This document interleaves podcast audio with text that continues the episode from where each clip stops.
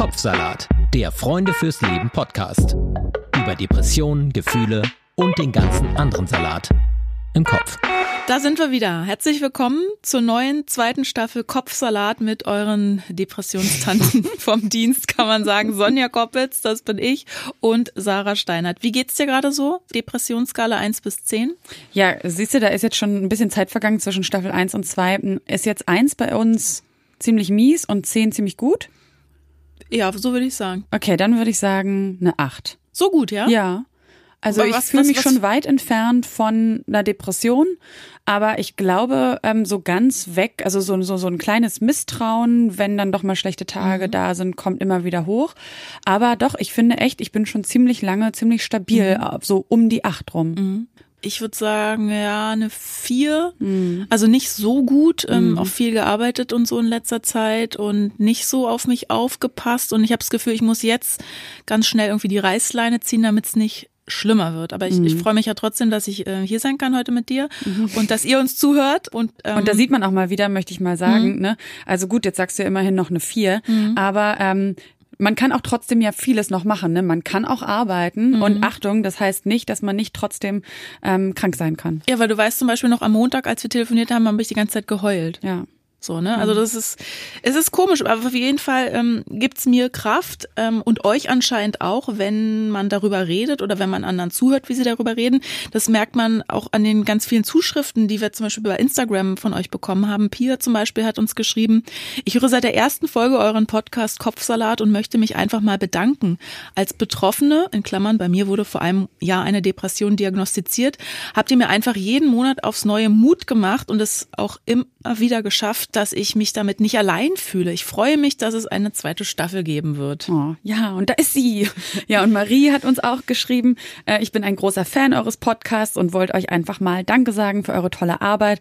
Ich bin selbst betroffen und war lange auf der Suche nach Inhalten zum Thema Depression, die aber auf normale und heitere Art und trotzdem wissenschaftlich informieren. Und euer Podcast ist unglaublich wertvoll, ermutigend und absolut hilfreich, um besser mit der Krankheit umgehen zu können. Ich bin schon ganz gespannt auf die nächste Folge. Oh, das ist wirklich, das, äh, das ist so herzerwärmend und so eine schöne Bestätigung für unsere Arbeit. Ich bin da jedes Mal so berührt, wirklich. Also vielen, vielen Dank auch, dass ihr das mit uns teilt.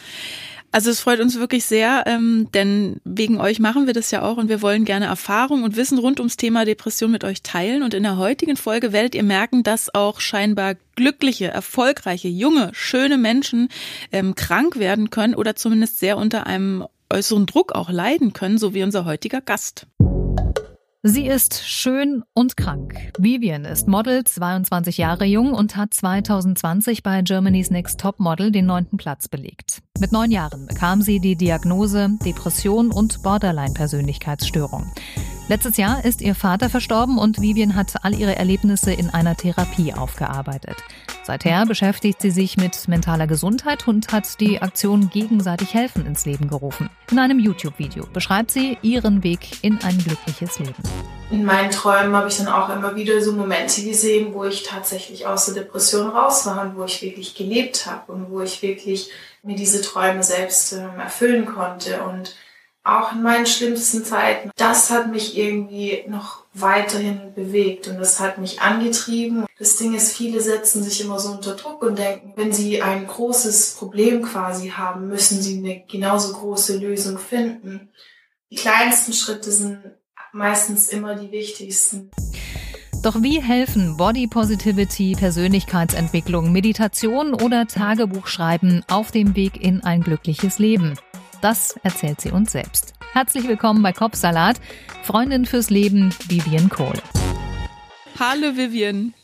Hi, Wo erwischen wir dich dann gerade? Wo treibst du dich rum? Wo sitzt du? ich sitze gerade zu Hause in meinem Zimmer. Das ist wo genau? äh, in der Nähe von Heilbronn. Ähm, du hast ja dieses Jahr den neunten Platz bei Germany's Next Top Model belegt. Wie sieht's bei dir denn gerade beruflich so aus? Ich meine, es ist ja für alle jetzt eine schwierigere Situation zu arbeiten und so wie ich es aus Ja. meinem Umfeld weiß, auch für, für Models, Künstler, Kreative. Wie ist es denn bei dir gerade? Was machst du gerade beruflich? Ähm, also ich bin sehr dankbar, dass ich durch GNTM mir eben eine Reichweite auf Instagram aufbauen konnte, wo ich sehr viel mit Mental Health arbeite. Ähm, heißt, ähm, jetzt wo es schwieriger ist mit dem Modeln, kann ich halt immer auf mein Instagram zurückgreifen, beziehungsweise werde immer irgendwie noch was nebenbei haben können, woran ich halt auch so von ganzem Herzen gerne dran arbeite. Aber klar, mhm. natürlich mit dem Modeln ist es gerade schwierig, ähm, Aufträge zu bekommen oder irgendwie, wenn man irgendwo hinreisen muss. Mhm. Aber so mein Instagram ist gerade eben auch so mit meinem Fokus in der Zeit. Mhm. Und wie geht's dir persönlich ähm, heute, jetzt, in diesem Moment? Wie fühlst du dich? Oh, ich bin heute tatsächlich äh, etwas müde. Ich fühle mich tatsächlich heute ein bisschen schlapp, aber es ist jetzt halt eben, wo der Winter kommt, merkt man es halt ähm, ja, man kann sich trotzdem nicht so ganz vorbereiten. Ich möchte es jetzt nicht als Winterdepression bezeichnen, mhm. aber wie ihr vorhin schon gesagt habt, man ist halt misstrauisch. Man mhm. merkt halt, oh, da verändert sich jetzt was und man muss halt schauen, okay, dass man halt einfach so seine Schritte macht, seine individuellen, damit man halt eben auch ähm, so gut wie möglich einfach auch fit bleibt mhm. in der mhm. Zeit jetzt. Mhm. Äh, okay, dann jetzt Achtung Fangfrage oder beziehungsweise nochmal äh, auch für dich die kleine Depressionsskala. Ähm, wo würdest du dich verorten oder beziehungsweise und würdest du auch sagen, dass du gerade gesund oder krank bist? Zehn war sehr gut, oder? Mhm. Ja. Okay, okay. Nee, also ich würde schon sagen, dass ich so bei einer 8 bin. Oh, ähm, oh, wie Sarah. Mann, habt ihr gewonnen, ja. ihr beiden heute. Nee, also an sich geht's mir schon echt gut. Ich mhm. merke halt einfach, dass ich ein bisschen schlapp bin. Ich muss mich gerade eher mehr pushen. Ähm, mhm. Klar, es kommen immer wieder mal so komische Tage, aber ich bin da mittlerweile wirklich sehr zuversichtlich. Also ich würde jetzt auch wirklich sagen, dass ich gesund bin. Ähm, ich habe da einfach mittlerweile ein sehr gutes ähm, Gespür dafür. Also ich mhm. merke sofort, okay, ähm, da muss ich jetzt wirklich extrem aufpassen. Oder zum Beispiel wie heute ist einfach nur so, ja, man fühlt sich halt einfach ein bisschen schlapp mhm. so. Mhm. Du hast ja schon sehr, sehr früh deine Diagnose bekommen, mit neun Jahren. Wie, wie war das damals ja. für dich? Ja, das war schon sehr erschreckend für mich, ähm, wenn man mit so vielen Fremdwörtern so um sich haut und sagt, hier, du hast Borderline, du hast Depressionen. Ähm, man möchte ja auch irgendwo einen Namen bekommen, aber wenn man dann tatsächlich einen Namen bekommt, ist es so, was soll ich mhm. damit anfangen? Mhm. Ähm, und das war für mich dann auch sehr lange sehr schwer, mich halt eben auch nicht über meine Diagnose als Mensch, als Charakter, als Person so zu identifizieren. Ja, ich meine, das ist ja total heftig mit neun Jahren. Also wenn ich jetzt an jemand Neunjähriges denke, da kann ich mir das überhaupt nicht vorstellen. Ich hatte vorstellen. da nur Pferde im Kopf. Ja. Genau, ja. also kannst du uns das nochmal so ein bisschen erklären, wie das damals war? Also wie das auch festgestellt wurde und mit welchen Symptomen das einherging? Ähm, bei mir war es so, das hatte verschiedene Faktoren, hauptsächlich auch ähm, durch meine Kindheit, eben durch verschiedene Ereignisse und ich habe schon sehr lange drunter gelitten. Also ähm, selbst mit neun ging das schon wirklich schon eine Weile. Ich war bei verschiedenen Psychologen. Ich hatte tatsächlich sogar ähm, mit neun Jahren schon einige Klinikaufenthalte mhm. hinter mir. Ähm, man hat halt einfach gemerkt, mit dem Kind stimmt einfach was mhm. nicht. Und von vielen wurde es nicht ernst genommen, aber es haben sich viele dann doch mit mir auseinandergesetzt und haben halt auch also zu meiner Mom gesagt, so ihr Kind ist halt wirklich depressiv.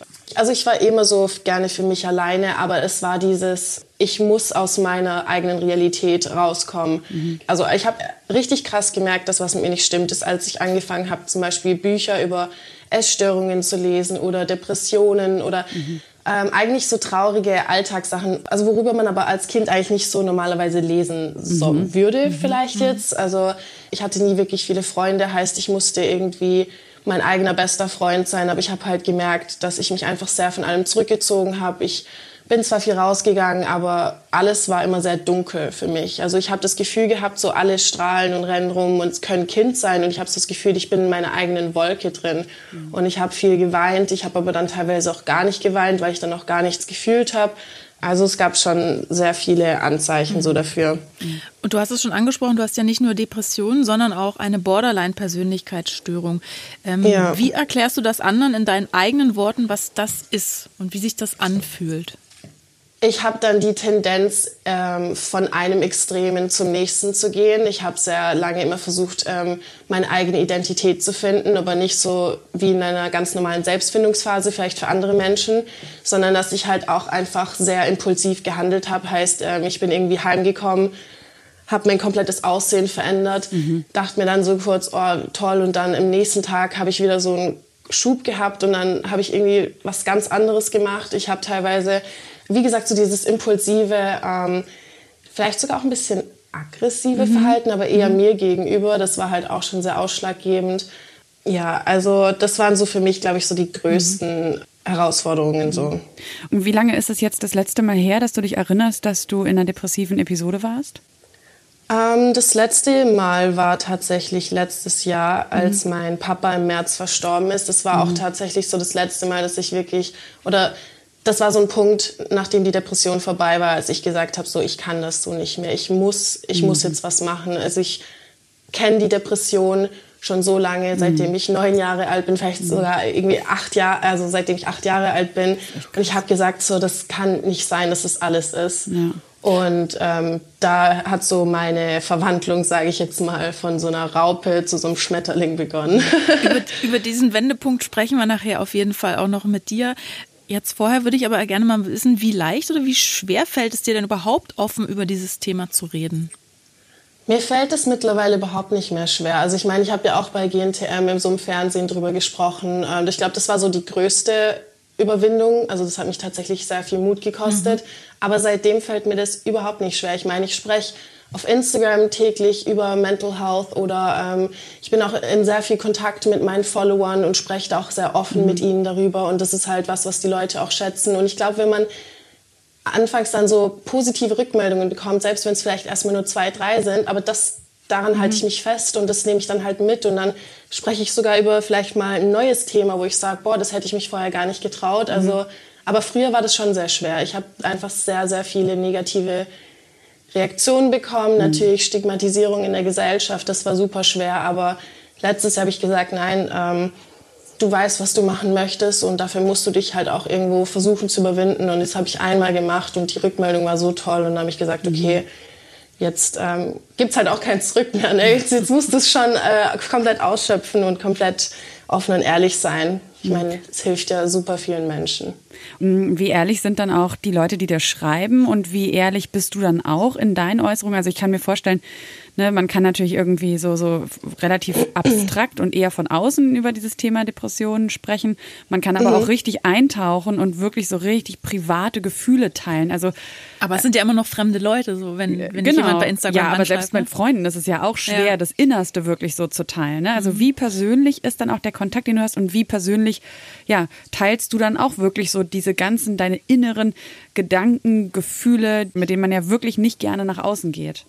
Also es kommt immer auf die Person drauf an. Es kommt erstmal auch drauf an, was so mir eine Person jetzt, ähm, also was mir eine Person erzählt und wo ich auch das Gefühl habe, ähm, das ist kein Triggerpunkt, wenn ich jetzt auch mhm. über meine Erfahrungen spreche. Ah, ja. Darauf achte ich extrem. Ähm, wie kommt mir mein Gegenüber rüber? Mhm. Ähm, Habe ich so das Gefühl, die Person ist gerade sehr, vielleicht auch nicht ganz stabil und, da, und dass ich vielleicht diese Person noch mehr triggere und man sich dann irgendwie so gemeinsam in diesem Thema so ein bisschen verliert.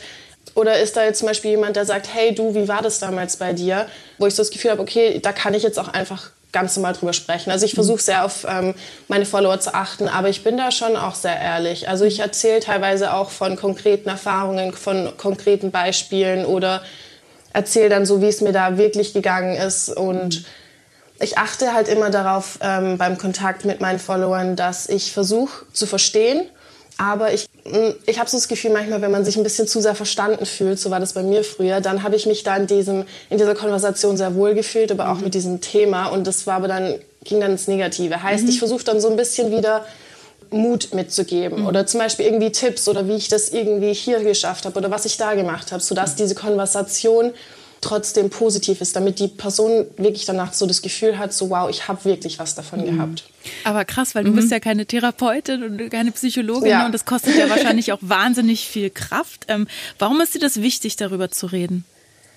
Ich habe einfach ähm, selbst so viele schlechte Erfahrungen gemacht oder ähm, hatte Momente, wo ich dachte so, das kann doch nicht sein, dass das so ein Tabuthema ist. Ähm, wieso ist es was Schlimmes, wenn jemand sagt, er leidet psychisch, als wenn er jetzt irgendwie sagt, okay, ich habe mir das Bein gebrochen, ich gehe jetzt zum Arzt. Und ich wurde früher so fertig gemacht dafür. Ähm, damals war ich so für anderen hoffnungsloser Fall und ich bin dann generell sehr empathisch auch und ich möchte einfach nicht, dass andere irgendwie so das Gefühl haben, sie sind alleine mit was oder ähm, ich möchte halt auch irgendwo auch gegen diese ganzen Stigmen ankämpfen in der Gesellschaft. Das ist mir super wichtig, weil ich einfach weiß, wie es selber ist. Aber es kostet natürlich auch schon sehr viel Kraft, weil es mhm. kommen wirklich 30 Leute vielleicht am Tag mit ihren eigenen Schicksalsschlägen auf dich zu und ja. du musst dann halt selbst irgendwie schauen, so ist es mir jetzt vielleicht heute zu viel? Mhm. Kann ich das gerade mhm. überhaupt? Kann ich auch vielleicht neutral auf die Sache eingehen? Ja. Weil ich muss da aufpassen, wenn ich sage, ja, okay, ich habe mhm. heute keinen guten Tag, dass ich nicht meine eigenen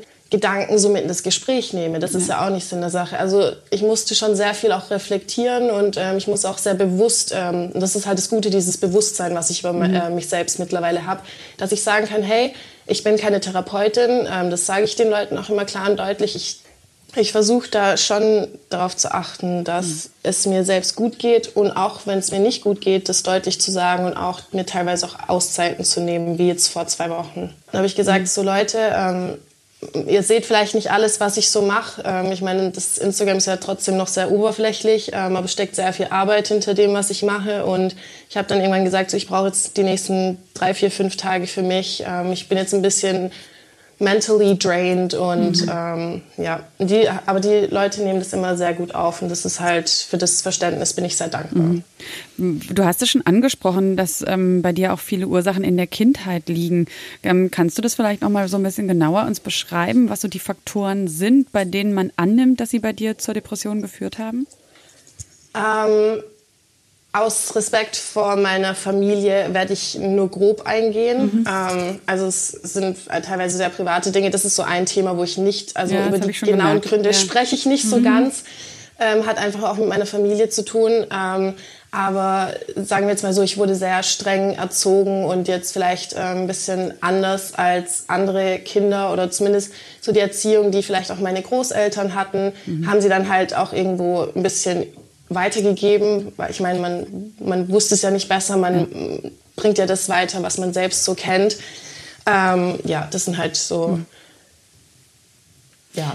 Und was würdest du sagen, welche Rolle spielt bei dir eine genetische Vorbelastung? Weil das ist ja auch immer eine Frage, die da ähm, oh, Psychiater oh, ja. Ist denn in ihrer Familie jemand depressiv?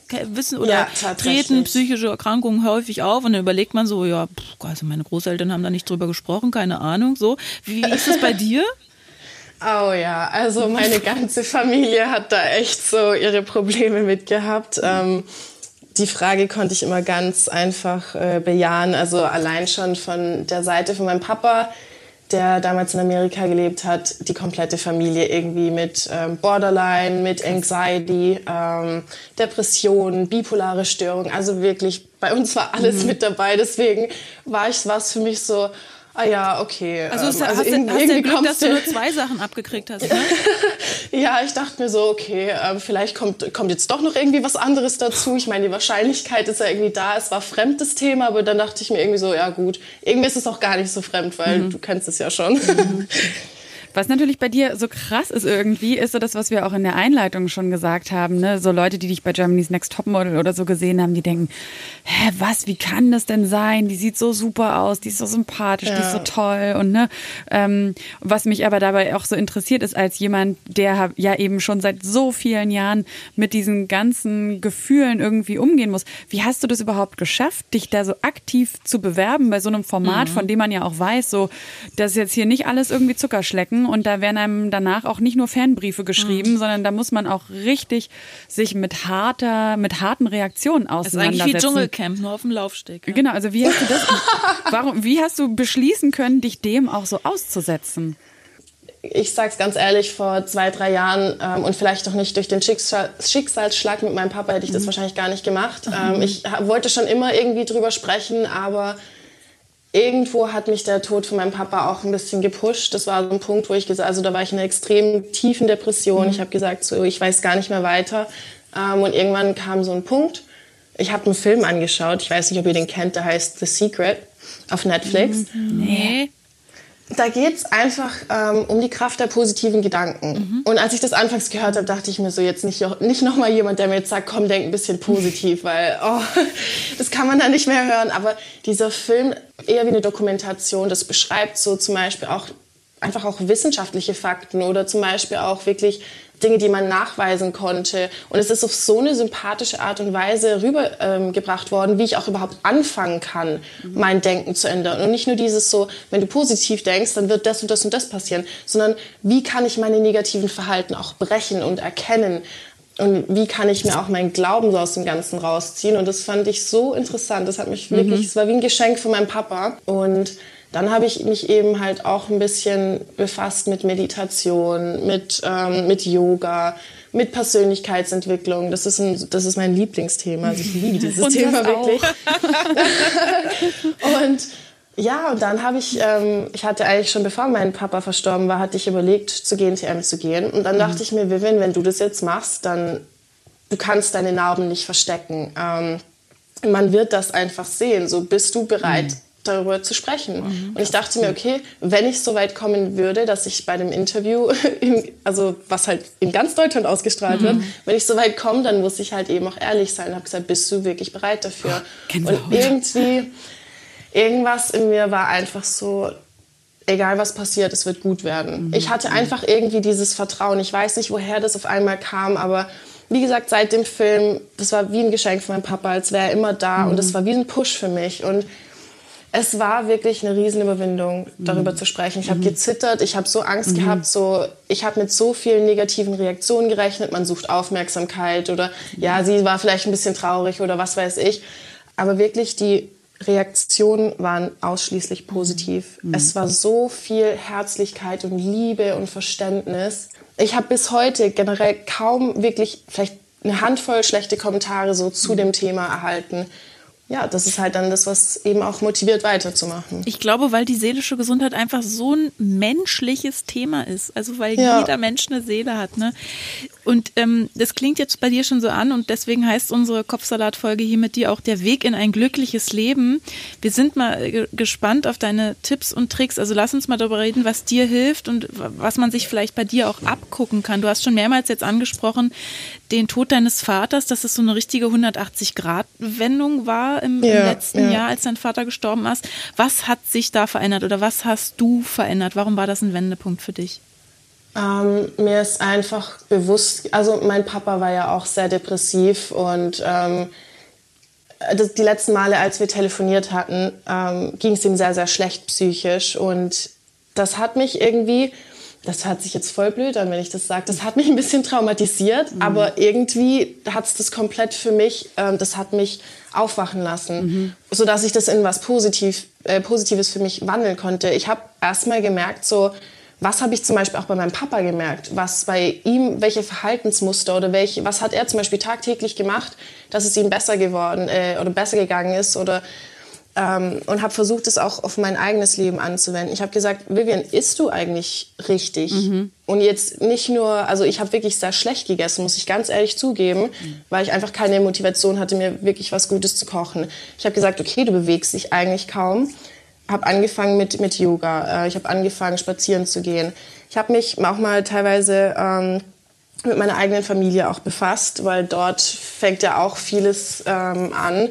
Bei mir war es so, ich habe halt wahnsinnig viel auch geschlafen, hatte natürlich sehr wenig Energie, irgendwie in den Ta äh, Tag zu starten und habe halt angefangen, mir einfach so neue Ziele zu schreiben. Zum Beispiel, jetzt wachst du statt um, was weiß ich, um zwölf, wachst du jetzt vielleicht mal um acht auf. Probierst du es einfach mal aus. Das sind so Kleinigkeiten, so auch zum Beispiel so Tagebuch schreiben über das, wie es mir geht, wofür ich dankbar bin. Also Dankbarkeit war für mich ein super hilfreiches ähm, Thema.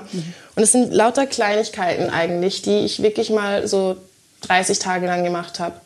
Weil man sagt, um, natürlich ist es bei einer schwerwiegenden Depression nochmal was anderes, aber man sagt, es braucht circa 21 bis 30 Tage. Full of commitment, wie sagt man das auf Deutsch? Voller ähm, Hingabe? Hin Hingabe, ja. Das ist ein yogischer um Begriff.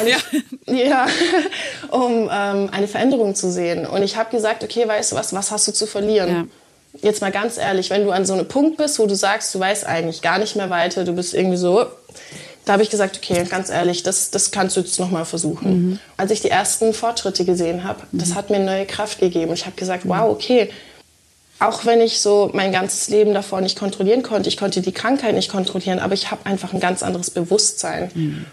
Da bin ich einfach auch viel stärker geworden. So, ich habe einfach jeden kleinen positiven Fortschritt ähm, an mich wirklich gerissen und habe gesagt, so wow, okay, es ist irgendwie doch ein bisschen möglich. Wenn ich das jetzt geschafft habe, was kann ich noch schaffen? Und da habe ich meine Motivation rausgezogen. Und inwieweit hat dir da, du hast ja auch eine Therapie gemacht, ne? Oder wahrscheinlich auch nicht nur eine? Ja, einige. Ja, mein ganzes Leben war eine Therapie. Also ohne, dass du jetzt ähm, da auch wieder konkret werden musst, aber was hat dir so an der Therapie besonders geholfen? Ich muss sagen, als mein Papa verstorben ist, ähm, habe ich mit meinem Therapeuten gesprochen und der hat mir dann sehr gut getan. Ähm, für mich war es ja wahnsinnig schwer, mich ähm, emotional zu öffnen und er hat mir eben auch Tipps gegeben, wie ich das machen kann. Er hat mir zugehört, er hat ähm, nicht wie andere Therapeuten. Ich weiß nicht, ich hatte manchmal so das Gefühl, dass man mich immer so ein bisschen bemitleidet hat. So, man hat mich so angeschaut, so, hm, er hat mir seine eigenen Erfahrungen teilweise mitgegeben. Und das ist eigentlich nicht so typisch für Therapeuten, mhm. muss ich so sagen. Also von meinen Erfahrungen jetzt, dass man da selber ähm, sich auch so öffnet. Und wir haben uns gegenseitig geöffnet. Und dadurch habe ich irgendwie super viel gelernt, so, mhm. ähm, wie ich dann eben auch weiter vorgehen kann. Im Endeffekt habe ich so mich selbst immer als meinen eigenen Feind gesehen und ich dachte immer so, meine Depression ist mein Feind. Und wenn ich jetzt das Gegenteil jetzt mal behaupte, dann denkt man vielleicht so, oh, krass, äh, was redest du da? Aber ich habe einfach gelernt, dass ähm, ich bin mein eigener bester Freund und so und ich habe es irgendwo für mich in der Hand zu sagen, so hey, es kann besser werden. Auch wenn es nicht schön ist, das zu haben, aber ich muss meine Depression einfach mal an der Hand packen und sagen so hey, ich behandle dich jetzt wie mein Freund. Ähm, weil das ist einfach so ein Teil von mir. Ja, die, diese Depression wird nie einfach so komplett verschwinden. Ja, das ist einfach zu lange schon da und es gibt zu viele Faktoren, dass es halt wiederkommen kann. Und ich habe einfach gelernt, so ich bin trotzdem so viel stärker als meine Depression und sie macht, meine Diagnosen machen mich einfach auch nicht aus. Ich bin ein sehr starker Mensch und ich habe einfach gelernt, dass all das, was mir widerfahren ist, ich in was drehen kann oder in, in was wandeln kann, was eben dann auch anderen Menschen hilft. Hast du das Gefühl, deine Depression äh, will dir was zeigen? Was sagen? Ähm, je mehr ich mich gegen meine Depressionen sträube und sie irgendwie auch ablehne und versuche wegzudrücken, umso mehr kommt sie zurück. Und alles, was wir generell versuchen wegzudrücken, wird immer so weiterkommen, bis man sagt, okay, ich schaue mir das Problem an und ich arbeite daran.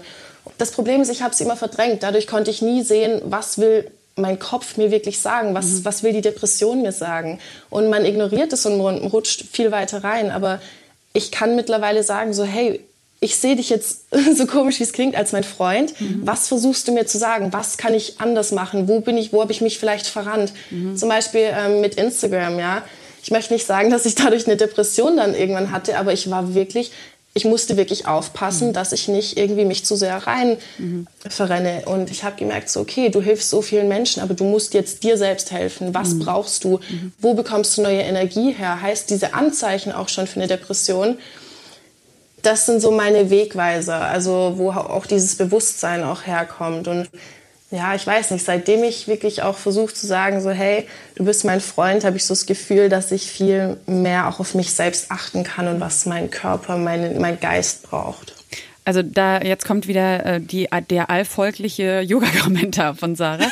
ne, weil ich also denke, das, was du sagst, ist nämlich eigentlich auch wieder, ne, was der Weg des Yoga ist. Der mhm. Weg des Yoga ist nicht so hier ein geiler Tipp für glücklich sein, sondern es ist einfach ein Weg, sich selbst kennenzulernen und das anzunehmen, ähm, was einfach da ist. Und das ist ja das, was du auch beschrieben ja, hast. So ja. eine Depression, ja, die ist halt da, die hat natürlich auch Ursachen und so und die hat vor allem, also ich weiß nicht, ich, das ist jetzt zu kurz gegriffen, aber ich glaube schon, dass beim manchen Menschen ähm, auch eine Depression entsteht, weil sie halt eigentlich sich nicht leben, viele Dinge ja. in sich nicht annehmen, die aber da sind und halt immer lieber versuchen, der zu sein, von dem sie glauben, dass sie der gerne wären, anstatt ja. wirklich das zu leben, was sie aber sind und dann eben auch so zu leben, dass es ihnen gut tut.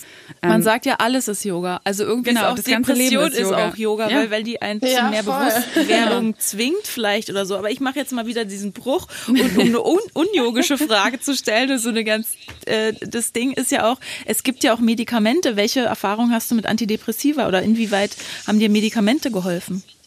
Ähm, ich habe mit, ich glaube 16 war es, äh, war ich an einem sehr, sehr tiefen Punkt, an dem meine, also ich war damals im Heim und meine Betreuer meinten so, okay, ich glaube, es wird Zeit für Medikamente. Ähm, und ich war so, was, Medikamente? So, ich bin noch nicht, ich bin noch nicht äh, total krank jetzt mhm. oder so, ne? Weil das ist ja auch wieder so diese, diese Stigmatisierung, ne? Und ähm, hatte null Ahnung davon, aber habe mich sofort dagegen gesträubt und im Endeffekt hatte ich gar keine Wahl, weil ja, mit 16. Hm. Ja. Aber ich habe dann gesagt, okay, komm, wir versuchen das und habe dann mehrere Medikamente ausprobiert. Teilweise haben die es noch schlimmer gemacht, weil es einfach nicht die richtigen Medikamente waren. Ja, da ist es wichtig, nicht die Hoffnung aufzugeben, sondern zu sagen, okay, hey, ähm, ich brauche dann doch was anderes. Habe dann das richtige Medikament gefunden und ich bin sehr, sehr dankbar dafür. Also ich muss sagen, heute nehme ich eigentlich keine Medikamente, nichts, was mit Chemie zu tun hat, außer es ist irgendwie mal ein Notfall. Damals, muss ich wirklich sagen, war das ist eines der besten Sachen, die mir wirklich passieren konnten. Ich habe dieses Medikament gebraucht über einen gewissen Zeitraum, um, damit sich alles in meinem Gehirn erstmal wieder so regeln kann. Mhm. Da, da konnte ich nicht selber groß was machen. Das musste erstmal wieder so zusammengefügt werden, sage ich jetzt mal so. Ja. Und das heißt nicht, dass du dann, oder ich war nicht so, oh, jetzt ist alles toll, mir geht's so gut und ich bin geheilt. Aber es war so, dass ich, wenn die Sonne gescheint hat, ich bin rausgegangen, ich habe gesagt, wow, ich spüre das mhm. tatsächlich. Mhm ähm, was ich in meiner tiefsten Depression sonst ja. nie konnte. Und ich habe gemerkt, so wow, okay, du hast tatsächlich, du schläfst besser, also du hast ein bisschen mehr Kraft. Und erst dann Deswegen, kann man sich ja selbst wieder helfen, ne? wenn man so ein bisschen die, berühmte ja, die Sonne höher, sieht ne? und ein mhm. bisschen ja, du, äh, Kraft. Du brauchst erstmal deinen eigenen Lichtblick, weil mhm. klar, natürlich, warum war ich denn auch die ganze Zeit so depressiv? Es kam halt nie irgendwie mal was sowas, was wirklich mal was auf Dauer verändert hat. Und wie mhm. soll ich dann neue Kraft dann auch mhm. schöpfen? Und da muss ich sagen, deswegen wenn viele mich auch fragen, so was hältst du von Medikamenten, sage ich so, hey, es ist nichts Schlimmes, wenn du sagst, so du brauchst es gerade. Ich kenne das selber und es ist wirklich eins der besten Dinge für mich gewesen. Ich habe sie irgendwann abgesetzt, weil ich einfach gesagt habe, so hey, ich möchte es jetzt doch alleine schaffen. Aber würde ich jetzt zum Beispiel noch mal an so einen Punkt kommen, würde ich auch von mir aus sagen, okay, mhm. du lässt dich wieder drauf ein, weil mhm. ich weiß, ähm, dass das bewirkt wirklich was und manchmal braucht man es eben und das ist auch nicht so, wofür man sich schämen muss. Ähm, kannst du sagen, wer oder was dir am allermeisten geholfen hat, neben den Sachen, die du jetzt schon so einfach aufgezählt hast? Also erstmal auf jeden Fall meine Familie, die mich wahnsinnig viel unterstützt hat. Ähm, bin ich sehr dankbar dafür. Aber irgendwo, was mich immer irgendwo unterstützt hat, war so mein Glaube. Also das hört sich erstmal weird an. Ich, ich glaube zum Beispiel auch an Gott und so, aber das, darum geht's gar nicht, mhm. sondern so diese, dieses kleine Fünkchen Hoffnung. Ja, ähm, und schön. Leute schauen mich immer so ein bisschen komisch an, wenn ich das sage, so wie, wie konntest du irgendwie überhaupt immer weitermachen? Ich hatte immer so einen kleinen Funken Hoffnung und egal wie schlecht es mir ging, egal, als ich alles aufgeben wollte, whatever, ähm, hatte ich so das Gefühl, dass dieses kleine Lichtlein irgendwie doch heller gestrahlt hat als alles andere. Wirklich dieser innere Glaube, dass ich irgendwann tatsächlich mal was verändern könnte. Mhm ich konnte es nie wirklich sehen. Ich habe mir das immer so im Kopf ausgemalt, dachte so, ja, als ob du das jemals machen wirst, als ob du jemals zu GNTM gehst und vor ganz Deutschland irgendwie über deine Geschichte sprichst. Mhm. Aber ähm, irgendwie so trotzdem der Glaube an mich selbst, obwohl ich gar keinen hatte. Mhm. Also es hört sich weird an, mhm. aber es ist so schwer zu erklären. Nee, ich verstehe das, was klingt. Ich auch total. Es hört sich auch so, so schön an, Vivian. Vom, vom Schluss würde ich gerne mal noch mal von dir wissen, was bedeutet für dich denn ein äh, glückliches Leben? das Hier und Jetzt zu erleben. Viele Menschen denken immer, dass so glücklich sein, ich bin glücklich, wenn ich ein Auto habe, ich bin glücklich, wenn ich das gemacht habe. Und nein, so Glück ist für mich ein Weg und es ist kein Ziel. Ja, ich bin nicht irgendwie, kann ich sagen, okay, mit 30 bin ich dann endlich glücklich, sondern ich kann, wenn ich zum Beispiel selbst einen schlechten Tag habe, kann ich sagen, so weißt du was, ich bin trotzdem glücklich mit allem, wie es ist, mhm. weil ich, ich ich habe alles, was ich irgendwie brauche. So natürlich kann man immer sagen, ich brauche hier noch was und ich habe da was nicht oder jetzt geht es mir trotzdem irgendwie schlecht. Aber zu sagen, ich bin im Hier und Jetzt und ich sehe, was ich gerade habe und was ich jetzt bin, das macht mich glücklich. So meine eigene Entwicklung zum Beispiel macht mich glücklich. Das, was ich ähm, jeden Tag machen darf, Menschen zu, also zu inspirieren, ihnen zu helfen, das ist für mich mein Glück. Einfach dieses Bewusstsein fürs Leben einfach auch zu haben. Super, super schön. Also das ist, ähm, ich, ich finde es so inspirierend, wirklich auch, äh, weißt du, vorher, wir kannten uns vorher nicht und jetzt habe ich wieder mhm. das Gefühl, oh, es gibt so viele tolle Menschen da draußen und das lässt mich so hoffnungsvoll auch sein, dass da in den ja. nächsten Jahren einfach mehr passieren wird. Also ne, du bist, du bist jetzt um einiges jünger als wir und du hast so viel Leid irgendwie erfahren oder dich so viele Jahre mit Leid rumquälen müssen und hast jetzt so, so klingt es zumindest, diesen, wirklich diesen kleinen Funken von Hoffnung, dass du mal was bewegen kannst, trotz trotz, trotz so, deines Leids. Und so eine Weisheit. Genau, dass der jetzt so größer wird und du wirklich was in die Welt tragen kannst, weil du dich getraut hast und weil du angenommen hast, was ist und das jetzt sich mehr und mehr in was Positives zu drehen scheint. Und deswegen, ja, vielen, vielen Dank an dich, Vivian, dass du das mit uns hier nochmal so persönlich geteilt hast. Und Dankeschön, dass ich es machen durfte. Vivian, dann ganz, ganz vielen Dank dir. Alles Gute und wir bleiben in Kontakt. Wir hören uns bestimmt mal wieder. vielen Dank. Tschüss. Wenn ihr euch nicht sicher seid, ob ihr selbst unter einer Depression leidet oder Freunde, Verwandte und Bekannte, dann geht zum Hausarzt. Infos zu weiteren Anlaufstellen und Krisenberatungen findet ihr auf der Homepage von Freunde fürs Leben auf frnd.de. Dort könnt ihr den Verein und damit auch diesen Podcast mit Spenden unterstützen. Dieser Podcast wird als Projekt der Deutschen Depressionsliga e.V. im Rahmen der Selbsthilfeförderung durch die Techniker Krankenkasse gefördert. Wenn euch unsere Themen interessieren, dann hört doch auch mal in den anderen Podcast von Freunde fürs Leben rein. In Bar Talk spricht Moderator Markus Kafka mit prominenten Gästen über schwierige Themen wie Depressionen und Suizid aber auch über Lebensfreude, Inspiration und die Reise zu sich selbst. Bar Talk gibt's überall, wo es Podcasts gibt und auf der Homepage von Freunde fürs Leben unter frnd.de slash podcast. Was glaubt ihr denn, was ihr seid? Verdammt nochmal. Verrückt oder sowas? Ihr seid es nicht. Kopfsalat. Der Freunde fürs Leben Podcast.